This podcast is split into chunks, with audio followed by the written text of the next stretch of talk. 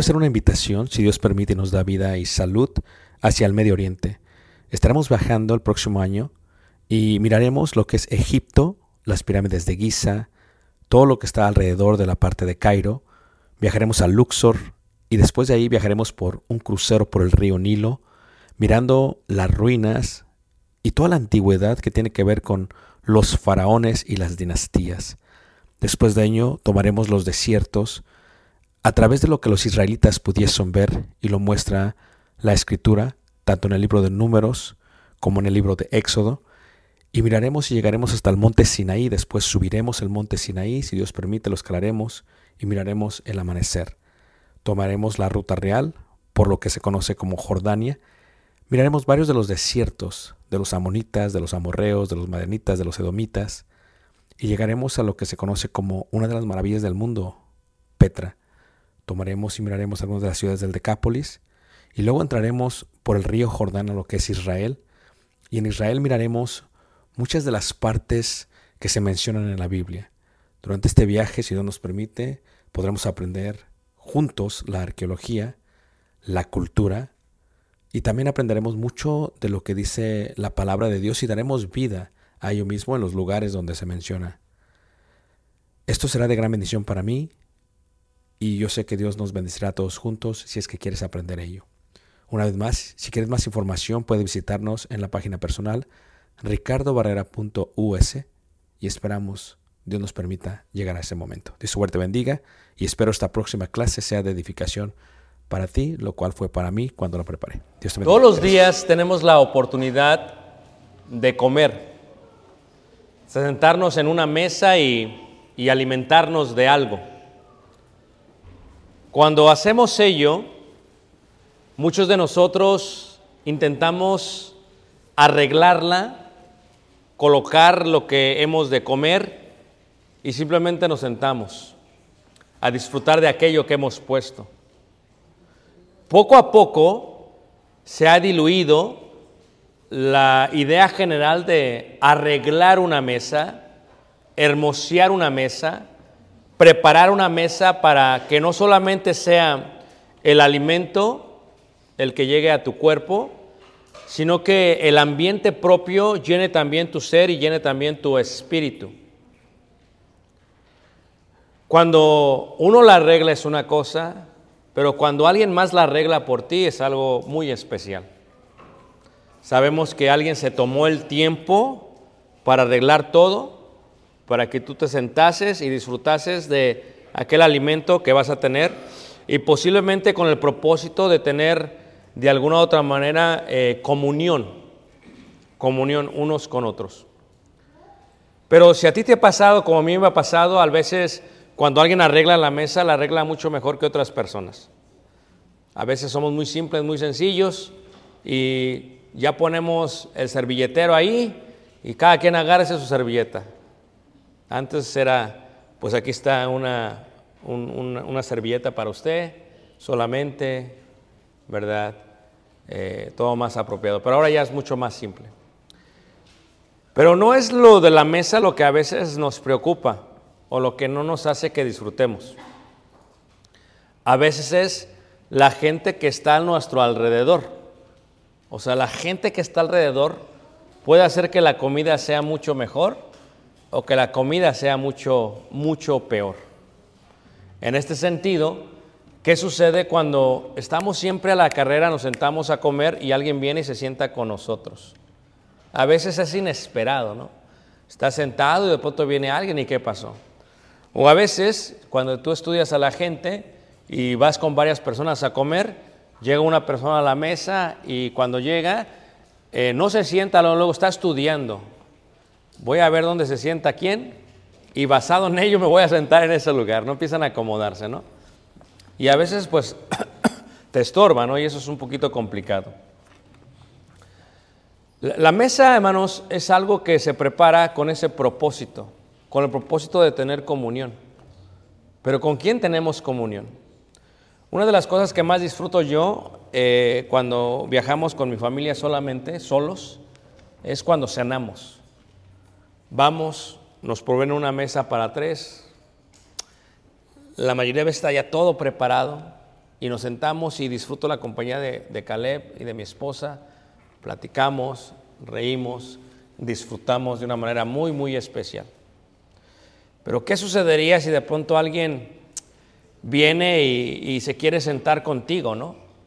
A veces me pasa mucho a mí eso, ¿no? Cuando voy a alguna, algún evento, ¿no? En alguna campaña y estás disfrutando de la comunión con los de la mesa y está todo bien, de pronto llega alguien a ver y te, a ver, este, Ricardo, y, sí, este, mire, mi nombre es este y, y estás, estás comiendo, estás, y uno tiene que ser amable, ¿no? Para con todos, dice la escritura, ¿no? Pero pues estás comiendo, ¿no? Estás disfrutando de la comida pues, no es mala onda, déjame comer.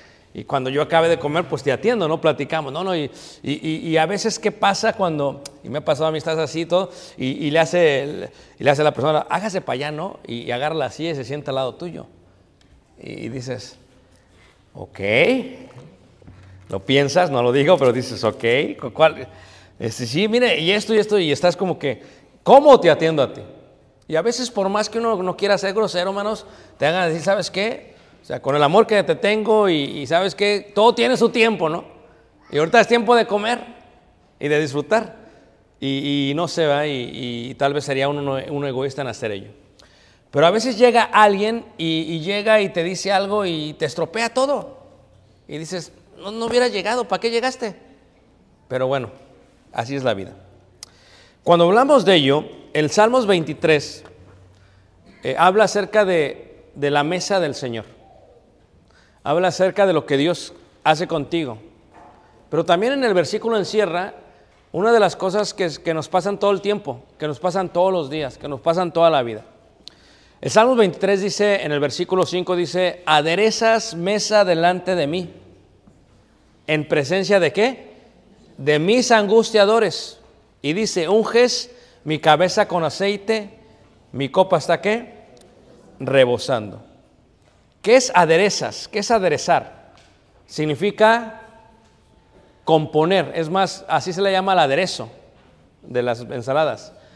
Significa adornar significa hermosear, significa disponer, significa guisar, condimentar o sazonar qué? Los alimentos. La verdad que la pandemia fue una bendición para todos nosotros. Tal vez fue difícil, triste, pero fue bendición. ¿Por qué fue bendición, hermanos? Porque al menos yo todos los días comíamos con mi familia. Todos los días nos sentábamos a comer con mi familia. Y, eran excelente todo. Entonces, ¿qué pasa? eh, Thali normalmente componía, adornaba, hermoseaba, disponía, guisaba, condimentaba y sazonaba los alimentos. O sea, imagínate tú que en tu vida tú estás acostumbrado a hacer todo tú solo. Y cuando Tali me decía, ¿qué extrañas del trabajo de, cuando trabajabas antes? Le digo, ¿sabes lo que más extraño es, es que siempre como solo? O sea, no, no, no, quiero que, no quiero que me tengan lástima, ¿ok? Pero siempre comía con gente en el trabajo, siempre comía con gente y todos aderezaban la, la, la mesa para conmigo, pero ahora siempre la como solo. Y eso es una, una cosa que batallé mucho cuando me salí del trabajo, porque siempre comía solo. Pero imagínate tú ¿Qué pasa cuando alguien te arregla la mesa? ¿Qué pasa cuando alguien te compone la mesa? ¿Qué pasa cuando alguien te adorna la mesa? ¿Qué, pasa cuando alguien te, te, dispone la mesa? O sea, imagínate tú lo increíble que es, hermanos. ¿Y qué pasaría si quien quiere y hace esto es Dios? Porque eh, Salmos 23 precisamente lo que está diciendo. Cuando el salmista dice, aderezas mesa delante de mí, indica Dios Jesús puso la mesa, Jesús puso los manteles, Jesús puso los pañuelos, las servilletas, puso los utensilios, los cubiertos, puso los platos, o sea, Él pone todo, Él sazonó la carne, es lo que está diciendo el salmista, hermanos. O sea, imagínate, ¿cuántas veces tú comes solo? O ¿Cuántas veces a ti te interrumpe alguien para sentarse al lado tuyo? Es un concepto increíble. Que sea Jesús el que aderece la mesa es increíble. Pero fíjate cómo lo dice. Aderezas mesa delante de mí en presencia de quién? de mis angustiadores. La palabra angustiadores viene del hebreo zorar, que significa hacer que alguien se sienta restringido o hacer que alguien se sienta como con aprietos en aprietos o que te hace sentir en un lugar angosto o acorralado o alguien que te produce qué estrés estrés o sea yo sé que yo soy extrovertido sé que mi esposa es introvertida lo sabemos pero cuando se sientan ocho introvertidos en una mesa, están bien contentos. Pero si de pronto llegara el extrovertido y dijera, hola, ¿cómo están todos? Bien. A ver, háganme un campito. ¡Pum! Y me acomodo ahí. O sea, el estrés que le causa a los introvertidos. Porque leyendo de esto entendí que aquella persona que es introvertida cuando está con alguien extrovertido, gasta todas sus energías aunque no diga ninguna palabra. O sea, está escuchando al otro y el otro va, va, va, va. Y el introvertido está como, está gastándose todas sus energías. Y cuando se va el extrovertido, queda cansadísima. Se quiere ir hasta dormir. Levanta la mano que me está siguiendo. ¿Hay introvertidos en la casa, hermanos? No sé, no sé. Extrovertidos sí, pero no sé lo demás. Cuando alguien te causa estrés, alguien que te provoca angustia o preocupación o tristeza. O sea, imagínate tú que te levantas el día en la mañana, te levantas en la mañana y te sientas a comer o te sientas en el auto y ya hay alguien sentado al lado tuyo. Ya hay alguien sentado en la parte de atrás. Ya hay alguien sentado en la parte de atrás. ¿Qué pasa?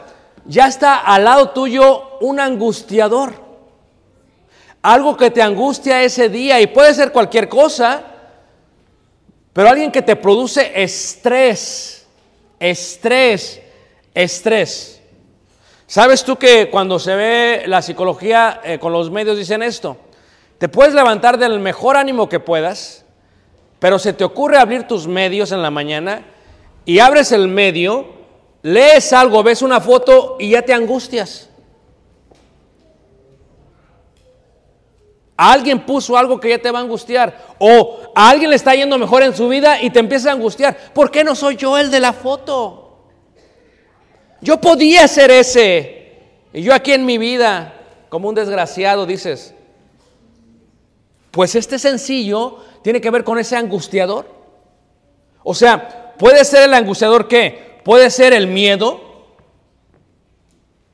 ¿El miedo a qué? El miedo a qué va a pasar mañana. Puede ser el angustiador la duda. ¿Realmente mi mamá me ama? ¿Realmente mi padre me ama? ¿Realmente estoy haciendo buen trabajo en el trabajo? Eh, eh, eh, ¿Realmente lo que dice Dios es verdad? ¿Estamos bien? ¿La economía está bien o está mal? Puede ser la vanidad.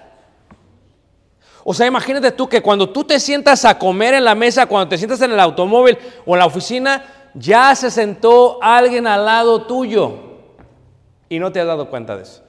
Sí, así como te digo, te tocó el hombro como me hizo a mí y yo, eh, mire hermano, esto y esto y esto y esto y esto, eh, hágase para allá, no, por favor. Y se sienta. Entonces, el problema es que a veces se sienta uno acá y llega el otro. Oiga, disculpe usted, Ricardo, sí, también yo. Déjame, y se sienta acá. Y de pronto empieza a echar a tu familia. Es más, la gente de tu familia dice, es que se puede levantar. Eh, soy la vanidad, hágase para allá, por favor. Ya llegué, muévase. Y se sienta. Y, y- y ya no te enfocas en tu familia y se sienta la vanidad. Y la vanidad te ve y dice, ay, qué feo estás, Ricardo. Si hicieras esto, si hicieras aquello. O puede ser tal vez la soberbia. O puede ser tal vez la deuda, hermanos. Oye, yo he estado orando mucho por este mes, hermanos. Por muchos de nuestros hermanos y hermanas. ¿Por qué? Porque ya se acabó la, esa de que no pagas tus, tus préstamos estudiantiles, ¿eh? Ya se acabó, hermanos. Empiézale a pagar otra vez, ¿eh? no le hagas como muchos que no van a pagar, porque te va a afectar si no los apagas. Y eso ya te empieza a angustiar. ¿Tengo que pagar? ¿Cómo que tengo que pagar?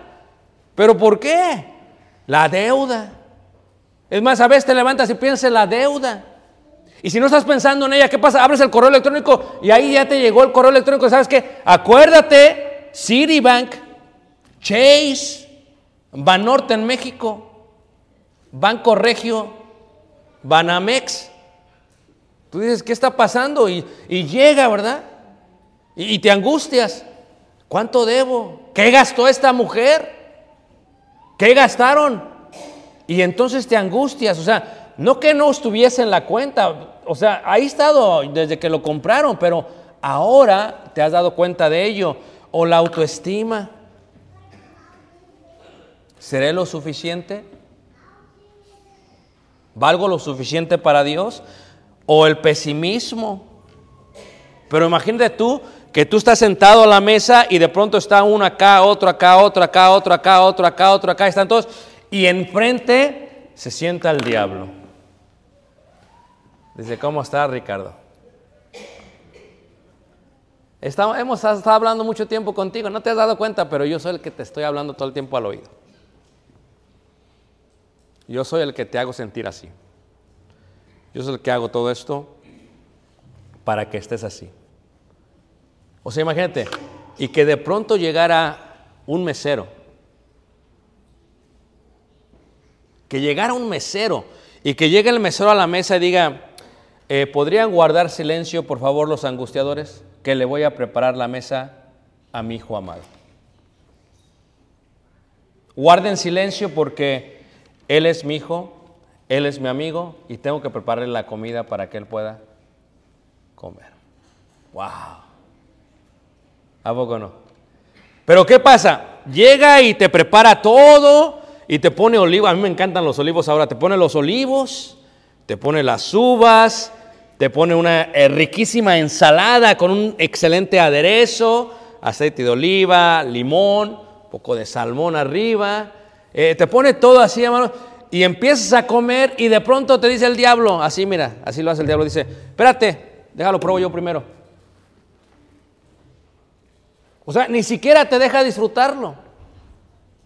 Porque no solamente se trata del alimento, sino de quién te está acompañando a la mesa. ¿Quién está en la mesa contigo?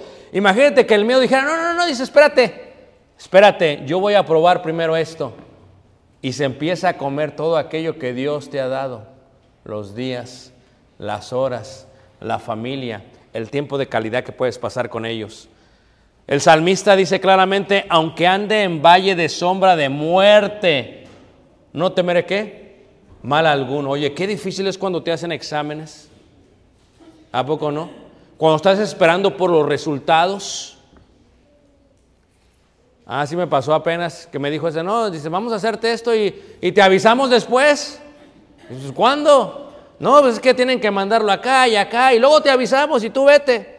Y ahí está uno esperando la llamada. ¿Qué me van a decir? ¿Qué me van a decir? Decía bien el proverbio indio. Una de las cosas más difíciles es esperar por el resultado de los análisis de un, de un examen médico. Claro. Ahora, ¿cuál es el miedo? ¿Tendré cáncer? ¿Estaré enfermo? ¿Soy estéril? ¿No podré hacer esto? O sea, ¿cómo puedes disfrutar las cosas si el miedo está detrás de ti? ¿Se va a morir mi madre? ¿Se va a morir mi hermano? O sea, el contexto dice, dice eh, el salmista, aunque yo ande en valle de sombra de muerte, dice, no temeré mal alguno. O sea, cuando te está hablando el miedo, llega Jesús y te dice, todo va a estar bien. No temas pequeña manada. Yo estoy contigo, Ricardo. No te preocupes. Antes que pienses que ellos son la congregación a la que le sirves, ellos son mi pueblo. Yo me encargo de aquel enico que te la hace. Tú tranquilo, Ricardo, no tengas miedo. Yo lo voy a destruir con mi brazo. No te preocupes. Tranquilo, tú no levantes la mano. Es que, Señor, quiero levantar el cuchillo y darle. No hagas eso, Ricardo. Tranquilo, todo bien. Yo me encargo. No temeré mal alguno, dice, porque tú estás con tu vara y tu qué manos y tu callado me infundirán qué aliento. ¿Qué pasa cuando es la duda? Dice, nada que, nada me faltará. A veces estamos bien ocupados, hermano. Estás en el trabajo y vas, trabajas, vienes. O sea, tu vida está como una locura. Les decía yo en la lección pasada, ¿verdad? En la lección del miércoles decía que tanto trabajas y ni siquiera disfrutas. Y siempre estás en duda. Me falta esto, me falta aquello. ¿Cómo le voy a hacer? ¿Qué va a pasar? Hermanos, Jesús está poniendo la mesa. El perfecto Señor. ¿Crees tú que se le va a pasar algo? ¿Crees tú que le va a faltar un grano de sal a el alimento si Él es el que aderezó todo? Si Él es el que condimentó el alimento, ¿crees tú que el Señor necesita ayuda? ¿Acaso Él necesita nuestra ayuda? ¿Por qué dudas? Está uno, a ver, ¿a qué horas viene el postre? ¿A qué horas viene el postre? Y está atrás de ti Jesús con el postre ya. Estoy esperando que dijeras la comida, muchacho. Es poco a poco, disfruta. Disfruta cómo arreglé la mesa, disfruta cómo arreglé las flores, disfruta. Y entonces Él nos pone que eso, nada me faltará, dice el versículo 4, confortará mi alma, me guiará por sendas de justicia, por amor, ¿qué? A su nombre. Luego hay una parte donde dice el versículo 5, dice, unges mi cabeza con aceite, mi copa, ¿qué? está rebosando. Este concepto de ungir, hermanos, la cabeza, yo no sé ustedes, hermanos, pero eh, a mí los mosquitos me devoran. O sea, no me pican, me devoran. O sea, si tú crees que yo exagero porque me salgo, me pongo casi, me baño del, del este, del antirrepelente, no, no es en mala onda, hermanos, yo lo necesito. A mí me pican y cuando, cuando, cuando reacciona mi piel se hincha, o sea, no es así algo chiquito, porque dice, mira este sangrón, le duele, no me hace, no me hace nada, mira, yo ni nada tengo y no me pican. Tú, pero a mí sí, hermanos, me molestan. Es más, me molestan tanto, pero a las ovejas no eran los mosquitos los que la molestaban, eran las moscas. Mm. Las moscas. ¿Por qué? Porque las moscas, hermanos, se plantan y colocan qué, hermanos? Ah, ahí está ustedes. Y ustedes saben, no tengo que decir nada. Y, y, ay, cómo molestan, cómo molestan las moscas, hermanos. ¿A poco no? Ayer que estábamos en la ceremonia de la boda, una, una mosca y una abeja. Dije, espérate, pues déjenme hacer aquí lo que estoy haciendo. Molestan por muy pequeñas que sean Los egipcios creían y veían las moscas como los mercenarios. Son poquitos, pero pueden destruir un imperio. Como aquella vez que yo estaba arriba de la escalera. Estoy arriba, estoy como unos, no sé, unos 22 pies tal vez arriba, estoy así, y se viene la abeja, hermanos. Y dije, pues que me pique, porque si le empiezo a hacer así, que el que me va a picar va a ser el suelo, y mejor que me pique la abeja que me pique el suelo. ¿Me entiendes? ¿Y qué es lo que pasa, hermanos? Y viene, y así son las moscas. Y a veces tú no puedes disfrutar de la mesa por las moscas, hermanos. Entonces, ¿qué hace Jesús? Jesús pone aceite sobre la abeja, lo pone sobre la cara, sobre las orejas. ¿Para qué? Para que las moscas no pongan sus huevos ahí, para que no se aniden ahí, para que no se eche a perder ahí. ¿Y qué pasa? A veces la mosca se ve como el diablo, como el demonio. ¿Qué pasa? Es como un angustiador que te está angustiando, angustiando, angustiando. Y estás hasta para allá. Dice el, el- salmista, unges mi cabeza con aceite. O sea, estoy cubierto de aceite. ¿De qué manera? De manera que nada me puede tocar. Pero fíjate cómo es enfrente de qué? Los angustiadores. O sea, la vanidad, hermanos, es uno de los problemas más grandes de todo el ser humano, específicamente de las mujeres. Ahora, la vanidad y la soberbia, hermanos, pueden angustiar a una persona. Pueden hacerle pensar que ya no está hermosa, que ya no está bella y empieza a dudar, oye, ya me veo mal. ¿Verdad, ¿A poco no? ¿Y qué tiene de malo estas arrugas que tengo? Es que estas no son arrugas. Te agarras así, casi toda la piel se baja hasta abajo, dices, estas ya no son arrugas. Entonces dudas de ti. Eh, el hombre, ¿verdad? Ahora en vez de sonrían, van a tomar la foto, sonrían. ¿Qué dicen? "Ah, Suman la panza, por favor, porque no se ve, súmanla. Ya no sonríen. ¿Qué dijo el predicador? Vanidad de vanidad. Y todos somos vanidosos, hermanos, todos. O sea, pero ¿qué pasa cuando Jesús te prepara la mesa y se sienta la vanidad a ti? No, tú puedes más. Esto no es suficiente para ti. Este carro no es suficiente para ti. Esta casa no es suficiente para tú. Tú te mereces más. Y hermano, ni siquiera puedes disfrutar de la comunión porque tienes angustiadores de un lado a otro. Te hace sentir estrés, te hace sentir estrechos. Te hace sentir poco, la soberbia, te crees más de lo que debes de creerte, todos esos que angustia, hermanos. La deuda, como decíamos. La deuda. En lugares de delicados pastos me hará qué? Descansar junto a aguas de reposo, ¿qué? Me pastoreará. Ah, pero ¿cómo la deuda angustia a poco, no, hermanos? Si tú en tu casa estás encargado de tus finanzas, a ti te angustia de una manera increíble. Te angustia y te angustia y te angustia y te angustia y está sobre ti, ¿a poco no? Y estás bien traumado. ¿Por qué debo tanto? ¿Por qué debo acá? ¿Por qué debo acá? O sea, ni siquiera me puedo enfocar en el sermón, porque hasta tengo en mi teléfono las notificaciones y me llega, mañana es el pago. Estás cantando, mañana es el pago. O sea, ni siquiera te puedes enfocar en las cosas de Dios. ¿Por qué? Porque no puedes ni siquiera ir a la iglesia. ¿Por qué? Tengo que trabajar para pagar mi deuda. O sea, imagínate tú, tú te sientas y Jesús quiere tener comunión contigo, pero no puede tener comunión contigo porque los angustiadores están sobre ti. Pero tienes que entender que Jesús está ahí, te está aderezando, está arreglando la mesa por ti. Jesús quiere y lo está haciendo enfrente de todos tus angustiadores.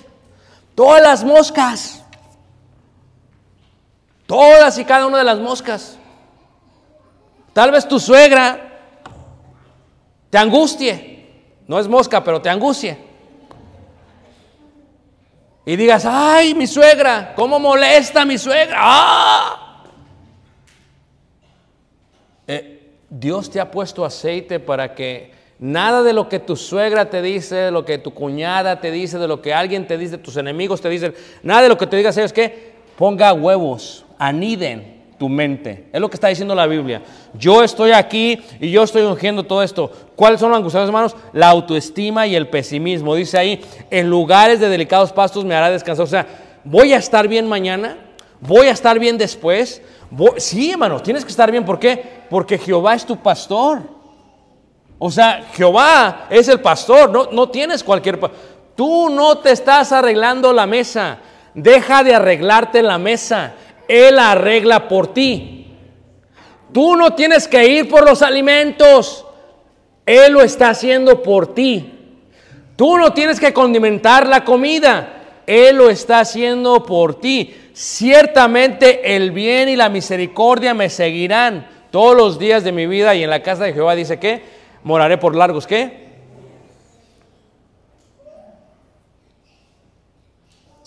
Cuando recuerdo los evangelios, hermanos, recuerdo el mar de Galilea y recuerdo que Jesús le había dicho a los discípulos, no se vayan de Jerusalén, quedaos aquí, dice, hasta que vuelva a venir con poder. Quedaos aquí.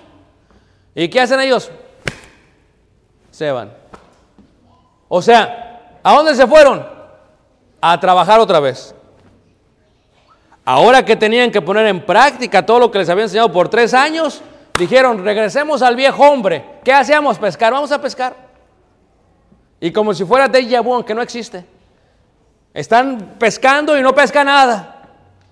Pescan toda la noche, no pesca nada, como si hubiera repetido Lucas 5. Oye, así la gente, hermanos. Todo el día estás ocupado, tanto estrés, tanta angustia, todos los días, hermanos. Todos los días preocupado, vas a trabajar, vienes a trabajar, estás en tu casa, estás estresado, ¿qué va a pasar? O sea, todos tus angustias por todos lados, todos los días estás así, hermanos, trabajando. Y no te das cuenta que Jesús ya está en la bahía.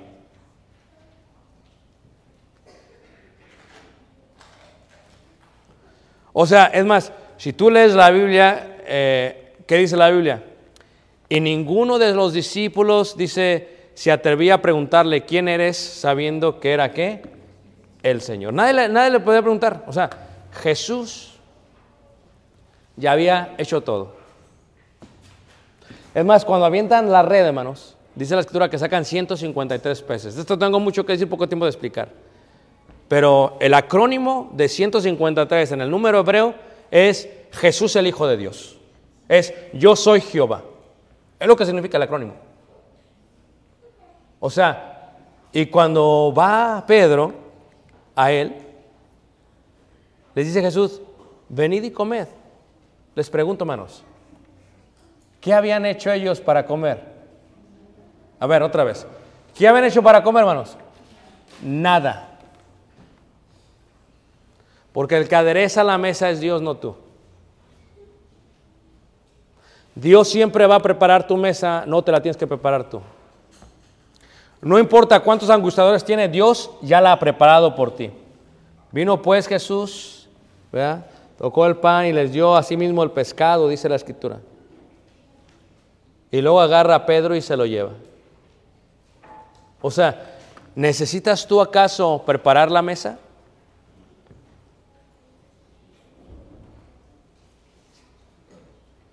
Hermano, tienes que tomarte un segundo y respirar en tu vida. Estás así todo el tiempo, mira. ¿Y sabes qué es lo triste? Ni siquiera estás disfrutando de la comunión de la mesa del Señor.